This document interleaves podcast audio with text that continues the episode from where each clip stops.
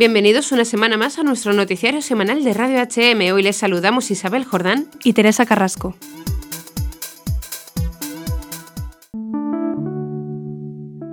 La alcaldesa socialista Clara Luquero persiste en la iniciativa presentada en octubre por el consistorio del Ayuntamiento segoviano de colocar una estatua del demonio al que se le pondrá en latín el apelativo de Dios de Segovia, Segodeus Aquaductus Artifex. Esta imagen será colocada en la calle San Juan para representar la leyenda de la construcción del acueducto.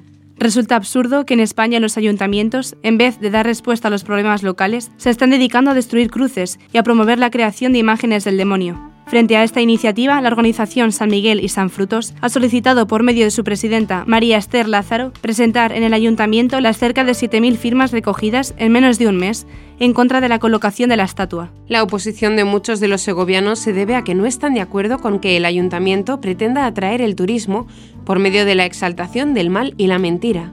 Los argumentos presentados en contra de esta iniciativa son los siguientes resulta contraria a los valores cristianos y al derecho de libertad religiosa, en cuanto que no respeta las creencias cristianas e incluso impone como oficial desde el ayuntamiento a un nuevo dios de Segovia, Segodeus, en la medida en que el nombre otorgado a la estatua en latín tiene ese sentido sugerido o evocado. No respeta el patrimonio cultural inmaterial, ya que traiciona el sentido de la leyenda del acueducto, en la que el diablo aparece vencido y no triunfante, ni gracioso o bonachón, ni con un teléfono móvil en la mano, lo que nada tiene que ver con la leyenda. No respeta los valores democráticos, ya que se impone por el ayuntamiento la instalación sin haber consultado a los ciudadanos, sin haberse sometido al Pleno, sin un concurso público y sin tener en cuenta la oposición manifestada por los ciudadanos no respetan las normas de contratación, se infringen los principios informadores de la contratación del sector público, publicidad, transparencia, concurrencia, igualdad y no discriminación. El ayuntamiento no recibe los valores patrimoniales de la estatua, ya que la donación reflejada en la Junta del Gobierno local solo se refiere a una fundición, con la obligación del ayuntamiento de no donarla ni venderla impone cargas a gobiernos futuros y a los segovianos durante más de 70 años. Al tratarse de una obra original y diseñada expresamente para ese espacio público, se estaría imponiendo la carga al Ayuntamiento de Segovia de tener que mantener esa obra en ese sitio a futuros equipos de gobierno mientras viva el autor y durante 70 años más, quedando al arbitrio del autor permitir o no su modificación. No respeta las propias normas del PAIS, la zona en la que pretende instalarse la estatua, el pretil de la calle San Juan, en la zona más alta, en la curva, está dentro del entorno protegido de la VIC, Casa Marqués Lozoya y por el entorno VIC Murallas de Segovia.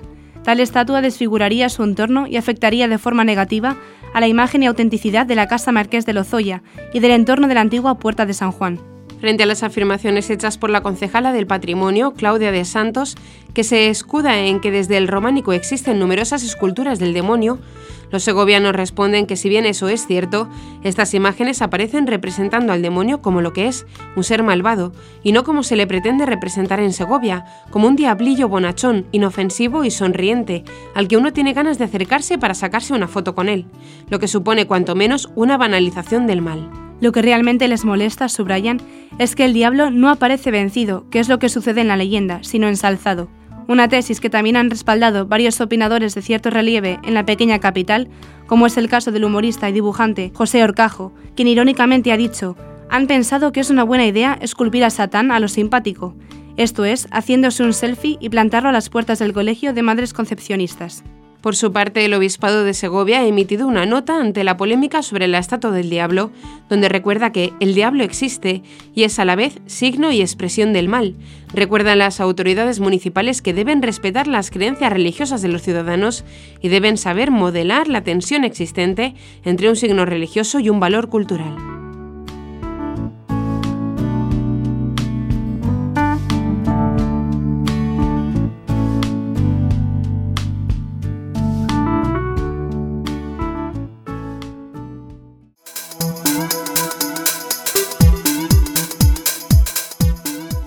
Comienza el noticiario. Comenzaremos con las noticias de interés internacional.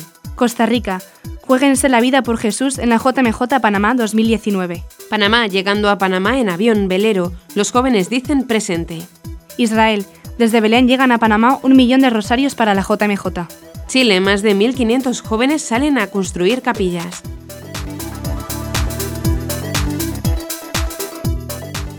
Pasaremos después a las noticias nacionales. Intenciones de oración de la Conferencia Episcopal Española para el mes de enero. Convocado el segundo retiro de Maús para mujeres en Cantabria. Una red social para fotógrafos católicos.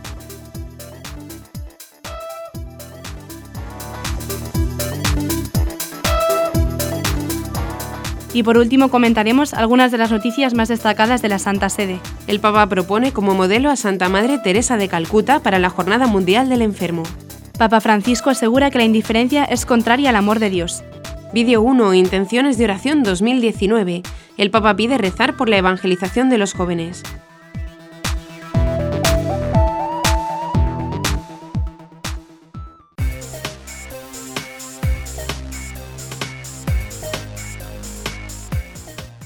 El obispo de Ciudad Quesada, Costa Rica, Monseñor José Manuel Garita Herrera, alentó a los jóvenes que participarán en la Jornada Mundial de la Juventud, Panamá 2019, a jugarse la vida por Jesús con un sí valiente como el de la Virgen María. Jóvenes, jueguense la vida por Jesús, que es el amigo fiel, el amigo que cuida, el amigo que renueva, el amigo que valora y el amigo que impulsa los más grandes sentimientos de amor por la humanidad, expresó el prelado en su segmento semanal Fermento, que se emite en una radio local. Quédense con Jesús, pues Él está siempre con ustedes. De esta forma, con sus vidas entregadas a Jesús, tendremos una mejor sociedad y lograremos los mejores anhelos para la humanidad. Quedándose con Jesús, la alegría será permanente y con ello el deseo de Dios de verles a ustedes auténticamente felices se cumplirá a plenitud, aseguro. En su mensaje semanal, el prelado destacó que la JMJ es el encuentro más grande que la Iglesia realiza para jóvenes en el mundo y que la edición de este año tiene por lema He aquí la sierva del Señor, hágase en mí según tu palabra, expresado por la Virgen María en el momento de la Anunciación. La JMJ, que se realizará en Panamá del 22 al 27 de enero y a la que asistirá el Papa Francisco, es una gran oportunidad para motivar a los jóvenes de esta región del mundo, afirmó. Al mismo tiempo llamaba a decir sí a Dios, a Jesucristo, a la Iglesia, a la fe y al compromiso que ella encierra, al respecto de la dignidad, la libertad y los derechos de las personas, al esfuerzo por elevar al hombre y llevarlo hasta Dios, a la justicia, al amor, a la paz, a la solidaridad con todos, especialmente con los más necesitados, a la esperanza y al deber de construir una sociedad mejor, recordó el arzobispo de Costa Rica. En ese sentido, indicó que en preparación al Día Nacional de la Juventud que el país celebrará el 6 de julio de este año, la diócesis de Ciudad Quesada ha adoptado el lema Juguémonos la vida, en una auténtica llamada a los jóvenes a jugarse la vida por Cristo, por la Iglesia y los verdaderos valores.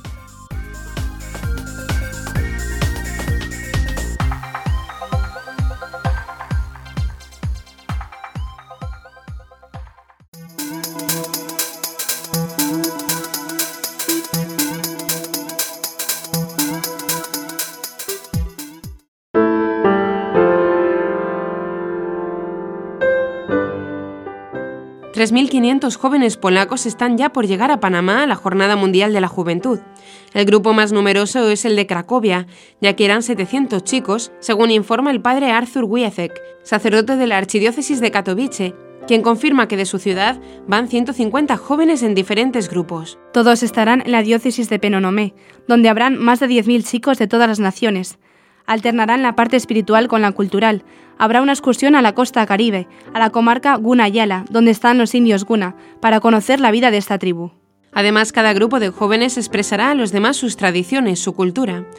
El 21 de enero se movilizan a la capital, donde se llevarán a cabo las catequesis en cuatro lugares, no solo en iglesias, sino también en gimnasios o salas grandes disponibles para el evento. Ellos estarán en la parroquia San Juan Bautista de la Salle y dormirán en una escuela cercana a la iglesia e irán al puerto para verse con los chicos polacos que llegarán en velero a las costas panameñas. Muchos jóvenes polacos no podrán asistir a la JMJ en Panamá, nos dice el padre Wiecek. Por tanto, la Iglesia de Polonia ha creado varias iniciativas para unir los jóvenes de Polonia con los del mundo en Panamá. Desde el 11 de noviembre, celebración de la independencia de Polonia, partió un velero obsequio de la juventud con unos casi 170 chicos, un número que bajaba o aumentaba según los cambios de grupos o relevos que se han hecho en el viaje. El objetivo del viaje es presentar en el periplo del velero polaco la cultura polaca. El crucero de la independencia es un gran evento en el que durante 11 meses han navegado por el mundo para celebrar los 100 años de la independencia visitando más de 20 países. Uno de los capellanes que acompañó al grupo es el padre Michal Sienicki, de la Fundación Polaca de los Misionarios Palotinos Salvati, y cuenta que cada dos meses hubo cambio de jóvenes y de capellán. Por ejemplo, él partió de la isla de Mauritius con ellos, atravesaron el Océano Índico, llegaron a Jakarta, Indonesia, luego a Singapur y allí tocó el cambio de grupo de jóvenes y capellán.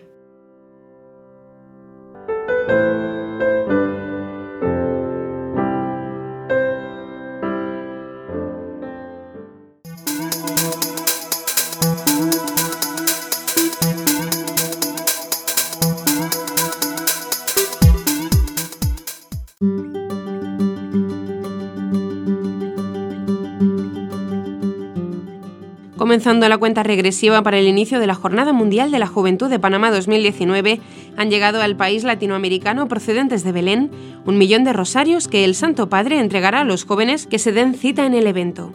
Los rosarios, elaborados en madera de olivo en la ciudad donde nació Jesús, han recorrido 12.000 kilómetros para llegar a Panamá. Hacen parte del proyecto ABJMJ, inspirado en la llamada que hizo el Papa Francisco a orar por la paz en el mundo. La iniciativa ha nacido de la Asociación Suiza Saint-Jean-Marie Vianney de Lausanne y Caritas Jerusalén, siendo liderada por Monseñor Pierre Brusser, obispo emérito de Reykjavik, Islandia. Sobre el proyecto, el obispo emérito cuenta, Estamos muy contentos de haber podido realizar un millón de rosarios que han llegado a Panamá y continuaremos haciendo otros 500.000 más, según los acuerdos entre la Asociación Saint-Jean-Marie Vianney de Lausanne y Caritas Jerusalén, que se ocupa de todo el trabajo serán suficientes para que el Santo Padre los ofrezca a los jóvenes, que a su vez podrán ofrecerlos a otros e invitarlos a rezar por la paz en el mundo, comenzando por Jerusalén. He aquí la sierva del Señor, hágase en mí según tu palabra. Frase tomada del Evangelio de Lucas 1.38 será el lema de la JMJ, siendo la primera vez que la jornada girará en torno a un tema mariano. De ahí que la promoción de la devoción del Rosario, oración mariana por excelencia, será muy importante dentro del evento mundial. La Virgen María es la Madre de todos, por eso los jóvenes están llamados a confiar en ella, porque ella es la Reina de la Paz, y si hacemos la voluntad del Señor todos, hombres, mujeres y jóvenes de buena voluntad, podemos poco a poco crear la paz, comenzando por nuestro corazón, comenzando por Jerusalén, dijo Monseñor Burger. La iniciativa ha involucrado a muchas personas, sobre todo a estudiantes universitarios que han trabajado durante sus vacaciones para costearse sus matrículas y también a personas con discapacidad. Un mensaje que los promotores del proyecto buscan transmitir a los jóvenes que se den cita en la JMJ. El obispo emérito de Reykjavik también adelantó que le propuso al Papa la elaboración de miles de rosarios más para la próxima Jornada Mundial de la Juventud, la del 2020, que tendrá lugar en las diócesis del mundo durante el Domingo de Ramos, una propuesta que también ha extendido a los obispos del mundo que quieran tener para la ocasión los rosarios de Belén.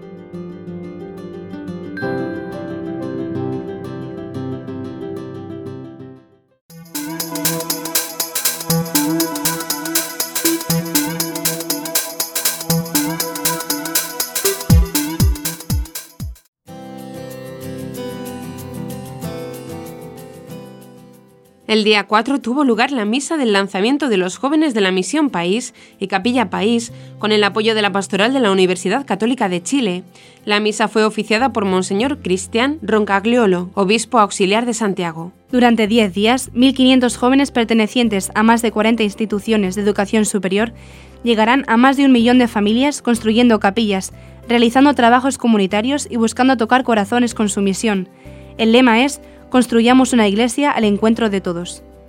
Golpear un clavo para hacer la capilla es construir nuestra iglesia. Tocar una puerta es convertir un corazón. Actúen en todo momento en el nombre de Cristo. Y así como subimos a las redes sociales lo que nos gusta, compartamos la alegría de llevar a Cristo a los demás, dijo Monseñor Roncagliolo.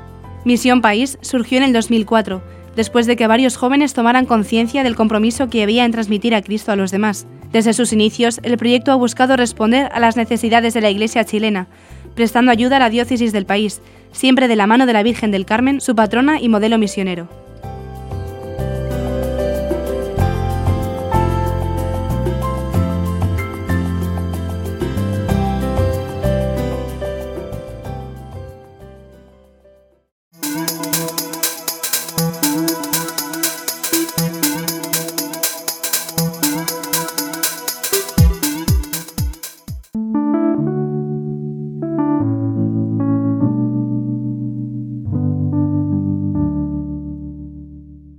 Pasamos ahora a las noticias nacionales. La Asamblea Plenaria de la Conferencia Episcopal Española aprobó en su reunión 111 las intenciones de la Conferencia Episcopal Española para el año 2019, por las que reza la Red Mundial de Oración del Papa, Apostolado de la Oración. Así, la Conferencia Episcopal Española tiene la siguiente intención de oración para enero. Por la unidad de todos los creyentes en Cristo, para que pronto llegue el día en que las iglesias y comunidades eclesiales seamos uno como lo quiere el Señor y anima a todos a unirse a esta intención y rezar por la unidad que el Señor quiere. Cada mes del año la Conferencia Episcopal Española ofrece una nueva intención por la que los fieles pueden ofrecer sus oraciones y actos diarios. Estas intenciones están publicadas en la página oficial de la Conferencia Episcopal Española, www.conferenciaepiscopal.es, y pueden difundirse a través de sus redes sociales.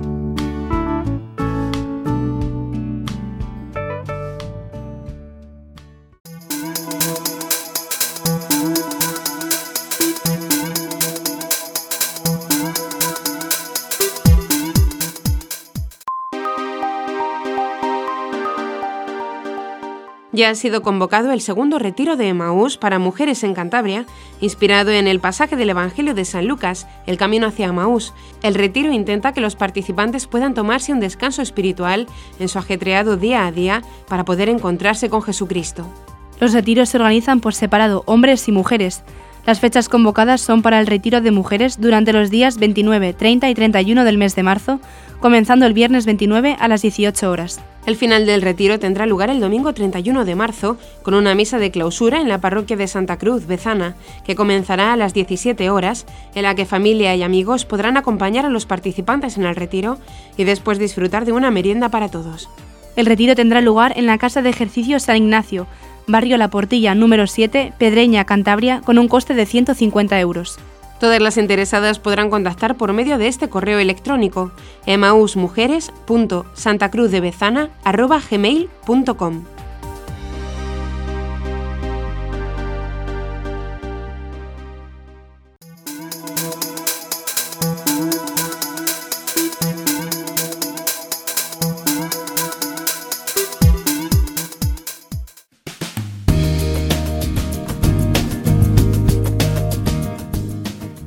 Cazopic.com, el banco de imágenes católicas y gratuitas, cumple su segundo aniversario con el lanzamiento de su versión 2.0, con la que representa numerosas mejoras y novedades para usuarios y fotógrafos. Según explicó su fundador, la idea nació hace unos tres años después de que encontrara serias dificultades para acceder a fotografías de alta calidad para realizar los diseños para promocionar las actividades de su grupo de oración católico.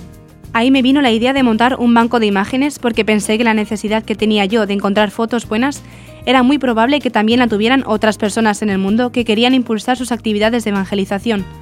Estuve discerniéndolo un año y rezándolo, hasta que el Señor me ayudó a ver el momento. Entonces me puse a programar y a diseñar el sitio y lo lancé el 9 de enero de 2017. Ahora, dos años después, Cazopic.com presenta un nuevo diseño que además favorece por primera vez la interacción entre fotógrafos y usuarios, convirtiéndolo en una especie de red social. El usuario puede interactuar con el fotógrafo y seguir a sus fotógrafos favoritos, contactar con ellos para comentar sobre fotografía o para poder contar con ellos en algún evento, porque Cazopic quiere potenciar los fotógrafos católicos que comparten buen contenido, asegura su fundador Dimitri Conejo. El fin evangelizador es fundamental en el proyecto, por eso Conejo anima a los fotógrafos a sumarse a esta iniciativa, ya que según afirma, quienes descargarán tus fotos posteriormente la usarán para evangelizar, y eso merece lo mejor de ti mismo. Las fotografías subidas en Cazopic cuentan con licencia Creative Commons 0, es decir, pueden ser utilizadas por quien lo desee sin ningún problema legal.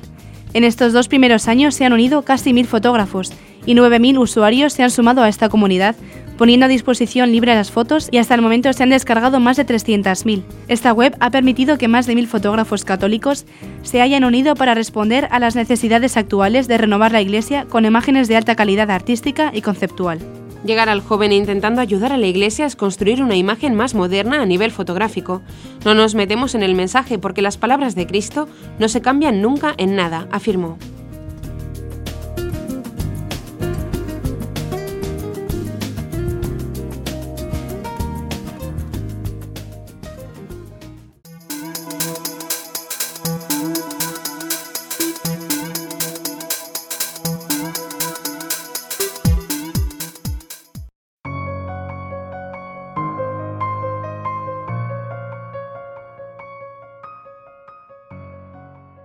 Pasamos ahora a las noticias de la Santa Sede. El Papa Francisco recordó que Santa Madre Teresa de Calcuta es un modelo de caridad que hizo visible el amor de Dios por los pobres y los enfermos.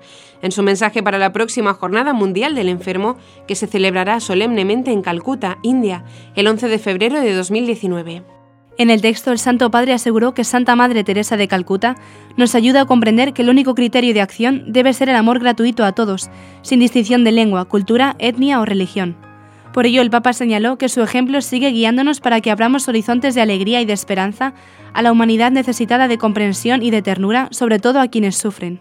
Basándose en el tema de la vigésimo séptima Jornada Mundial del Enfermo, gratis habéis recibido, dad gratis, del Evangelio de San Mateo, el Papa reiteró que la vida es un don de Dios, y precisamente porque es un don, advirtió que la existencia no se puede considerar una mera posesión o una propiedad privada, sobre todo ante las conquistas de la medicina o de la biotecnología, que podrían llevar al hombre a ceder a la tentación de la manipulación del árbol de la vida. Asimismo, el Santo Padre destacó la importancia del voluntario que es un amigo desinteresado con quien se puede compartir pensamientos y emociones. A través de la escucha es capaz de crear las condiciones para que el enfermo, de objeto pasivo de cuidados, se convierta en un sujeto activo y protagonista de una relación de reciprocidad que recupere la esperanza y mejor dispuesto para aceptar las terapias. Las estructuras católicas están llamadas a expresar el sentido del don, de la gratuidad y de la solidaridad, en respuesta a la lógica del beneficio a toda costa, del dar para recibir, de la explotación que no mira a las personas, afirmó el Papa. Al finalizar, el Papa exhortó a promover la cultura de la gratuidad y del don, indispensable para superar la cultura del beneficio y del descarte, y rezó a la Virgen para que todos vivan como hermanos y hermanas atentos a las necesidades de los demás, a saber dar con un corazón generoso, a aprender la alegría del servicio desinteresado.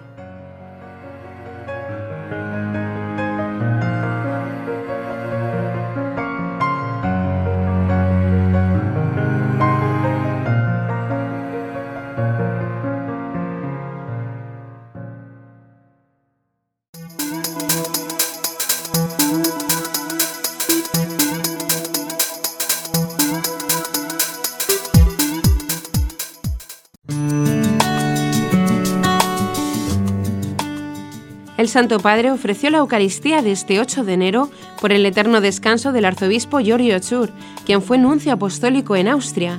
Vivía en la Casa Santa Marta y falleció en la medianoche. El Papa Francisco comentó en la misa de la Casa Santa Marta el pasaje del Evangelio de la multiplicación de los panes y los peces, donde Dios da el primer paso y nos ama porque tiene compasión y misericordia. Citando las palabras de San Juan en la primera lectura, el Papa animó a amarnos los unos a los otros porque el amor viene del Señor y añadió que el apóstol explica cómo se manifestó el amor de Dios, ya que mandó al mundo a su Hijo unigénito, para que nosotros tengamos vida por medio de él. Este es el misterio del amor, afirmó. Dios nos amó primero. Él dio el primer paso, un paso hacia la humanidad que no sabe amar, que necesita de las caricias de Dios para amar y del testimonio de Dios. Y este primer paso que Dios hizo es su Hijo. Lo envió para salvarnos y dar sentido a la vida, para renovarnos, para recrearnos, destacó. El Santo Padre animó a pensar en Dios que da el primer paso, que tiene compasión, que tiene misericordia y tantas veces nosotros. Nuestra actitud es la indiferencia. Por este motivo, el Papa rezó al Señor para que cure la humanidad, comenzando por nosotros, que mi corazón sane de esta enfermedad que es la cultura de la indiferencia. La Santa Sede publicó este martes 8 el vídeo con las intenciones de oración del Papa Francisco para enero de 2019, dedicado a la evangelización de los jóvenes para que puedan trabajar por la paz. En el vídeo el Santo Padre asegura que los jóvenes tienen en la Virgen María un motivo de alegría y una fuente de inspiración, e invita a la juventud del mundo a aprovechar la próxima Jornada Mundial de la Juventud en Panamá para contemplar a Cristo con María. Cada uno en su idioma recemos el rosario por la paz, exhorta. Además, el Papa sugiere a los jóvenes pedirle a la Virgen María fuerzas para soñar y trabajar por la paz. Recemos por los jóvenes, especialmente los de América Latina, para que siguiendo el ejemplo de María, respondan al llamado del Señor para comunicar la alegría del Evangelio al mundo, afirma. La Jornada Mundial de la Juventud se llevará a cabo en Panamá del 22 al 27 de enero, con la presencia del Papa Francisco y cientos de miles de jóvenes de los cinco continentes.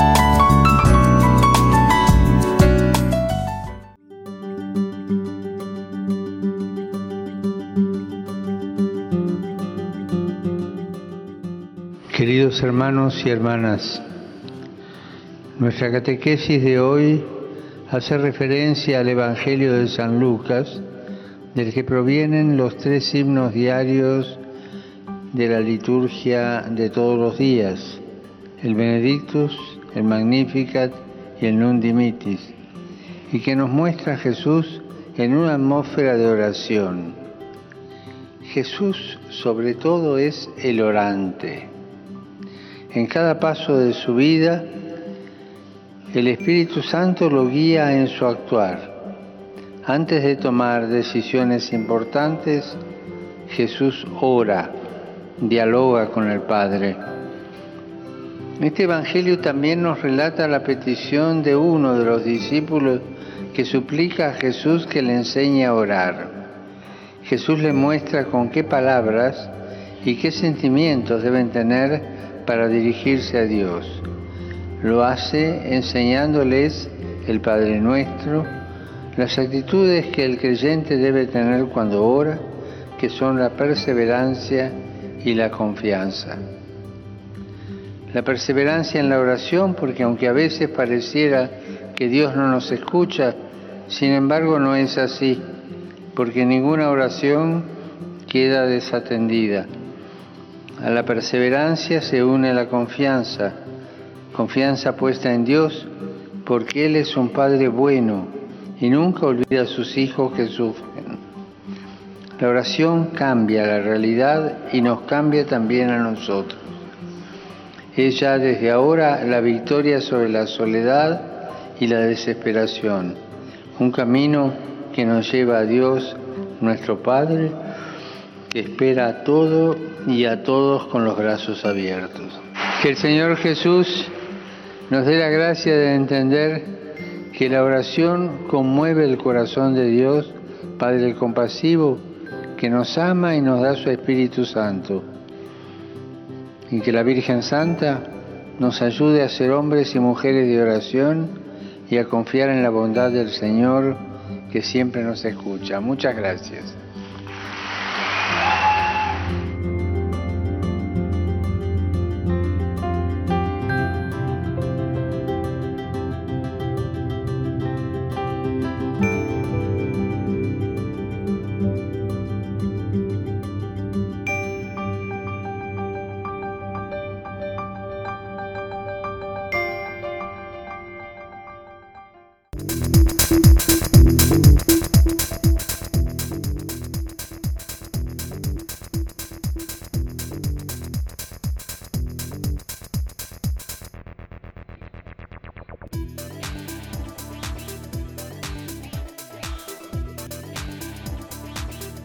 Y hasta aquí nuestro informativo semanal. Esperamos que haya sido de su agrado.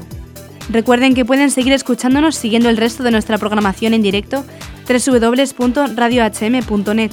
En ella podrán encontrar también distintos podcasts con los informativos anteriores y otros audios que también pueden ser de su interés. Seguiremos estos días informando de las noticias de la Iglesia y del mundo a través de nuestros breves espacios informativos que les ofrecemos todos los días, cada media hora, aquí en Radio HM, 88.9 FM y HM Televisión. Ayer, hoy y siempre, la verdad. Gracias por habernos acompañado. Les han informado Isabel Jordán y Teresa Carrasco. Hasta la próxima semana.